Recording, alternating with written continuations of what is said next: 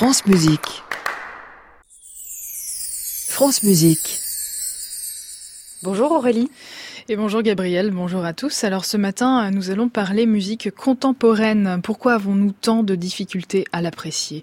Ou plutôt, pourquoi est-il quasi indispensable d'être un initié pour pouvoir l'apprécier? Est-ce qu'un jour cette musique pourra nous procurer autant de plaisir à l'écoute qu'une symphonie de Beethoven ou un opéra de Mozart?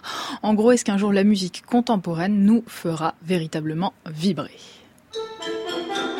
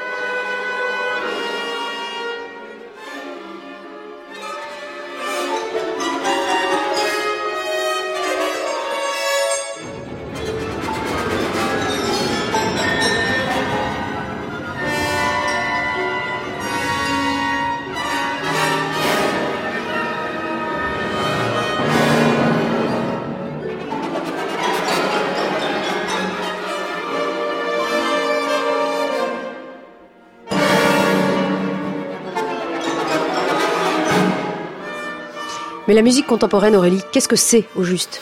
Eh bien, la musique contemporaine, c'est la musique savante, musique savante par opposition à musique populaire, composée à partir de 1945. Nous sommes donc à la fin de la Seconde Guerre mondiale, période durant laquelle les compositeurs ont ressenti le besoin de disposer d'un langage musical neuf. Ils ont donc rejeté pas mal de principes qui faisaient que la composition était ce qu'elle était depuis le XVIIe siècle, en évacuant toute notion de mélodie, mais aussi de régularité rythmique, ou encore et peut-être surtout de tonalité.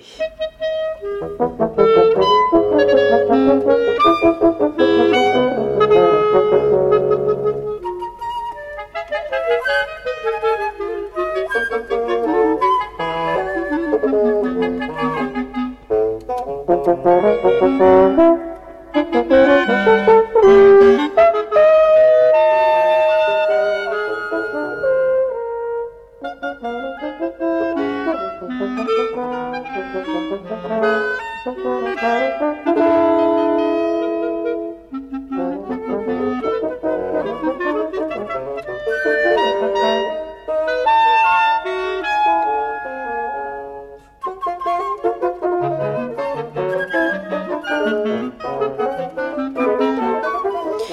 bien moi je me sens pas particulièrement concernée parce que euh, j'apprécie beaucoup les musiques d'aujourd'hui en fait Aurélie, mais j'avoue que c'est une musique complexe. Et d'ailleurs pourquoi est-elle si compliquée?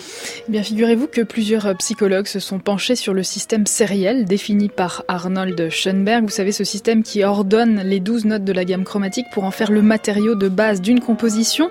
Eh bien ce système qui représente un véritable défi pour le cerveau, système qui peut sembler chaotique au premier abord, a été mis à l'épreuve en 1987. Une série d'expériences a été réalisée avec le quintet avant opus 26 et le quatuor opus 37 d'Arnold Schoenberg. Et je dois vous dire que les musiciens qui se sont prêtés à l'expérience ont pu, pour la plupart d'entre eux, après avoir longuement été exposés à la série originale, déterminer quelles avaient été les transformations apportées à la série présentée par ces deux œuvres de Schoenberg. Pour vous donner une idée, ils ont apporté entre 60 et 80% de réponses correctes.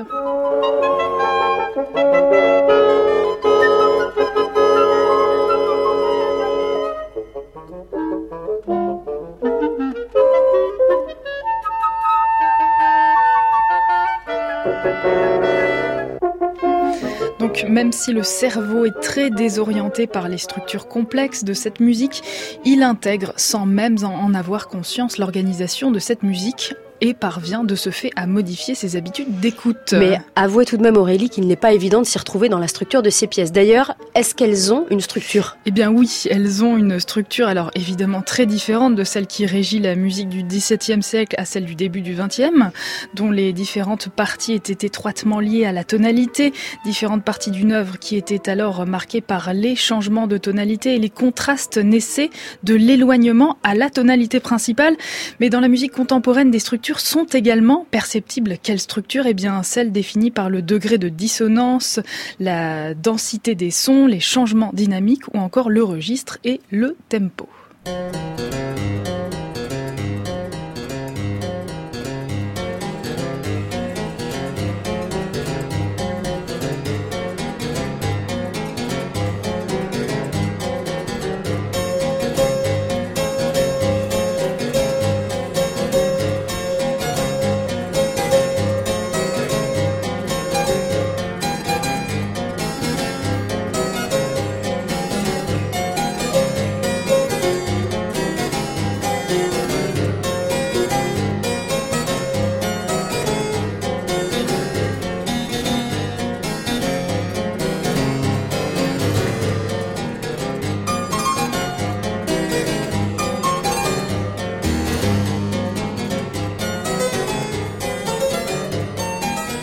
Donc, d'après ce que vous nous dites, Aurélie, le cerveau humain est capable de relever les défis lancés par la musique contemporaine Oui, la réponse semble positive au regard des quelques faits scientifiques que je viens de vous résumer. On ne le remarque peut-être pas encore, mais les révolutions esthétiques mises en place par les compositeurs contemporains modifient bel et bien les styles musicaux d'aujourd'hui et nos habitudes d'écoute. L'un des meilleurs exemples, on le trouve peut-être dans le cinéma. La musique de Gheorghi Ligeti, compositeur décédé en juin 2006, qui a appartenu à cette période de révolution musicale, a été utilisée dans le fameux film de Stanley Kubrick 2001, Odyssée de l'espace ou encore dans The Shining. On pourrait aussi multiplier les exemples en évoquant l'influence directe ou indirecte de la musique contemporaine sur les musiciens rock, pop ou techno, mais indéniablement s'habituer à de nouveaux systèmes demande du temps et c'est sans doute l'une des raisons pour lesquelles la musique contemporaine a autant de mal à s'imposer dans les concerts. Il faut se souvenir que nombre de compositeurs ont eu du mal à s'imposer en leur temps. On pense à la création houleuse du Sacre du Printemps de Stravinsky, une œuvre qui est maintenant l'un des piliers du répertoire pour orchestre. On pense aussi au cas de Mozart et à celui de tant et tant d'autres compositeurs dont les œuvres ont été mal accueillies. Alors même s'il est sans doute encore un peu tôt pour parler d'un effet boulaise, comme on parle en ce moment de ce mythique effet Mozart, nous semblons être sur la bonne voie, mais je vous propose quand même de terminer cette chronique avec un peu de Mozart. Gabriel, qu'en pensez-vous? Ben, Je suis d'accord.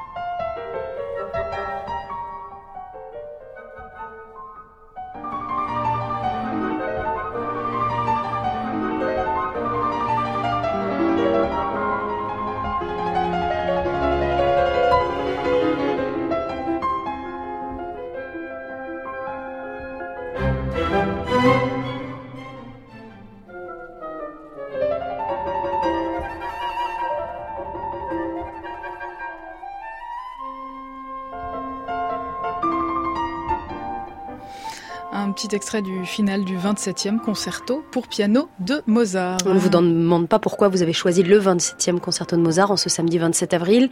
D'ailleurs, bon anniversaire Aurélie. Merci. Je sais tout. Votre chronique est à réécouter sur notre site francemusique.fr. Nos auditeurs vous retrouvent demain à 14h pour le meilleur des concerts de Radio France. Et moi, je vous dis à samedi prochain, 9h50 pour la musique vous fait du bien. À samedi prochain, Gabriel. Bon, week-end.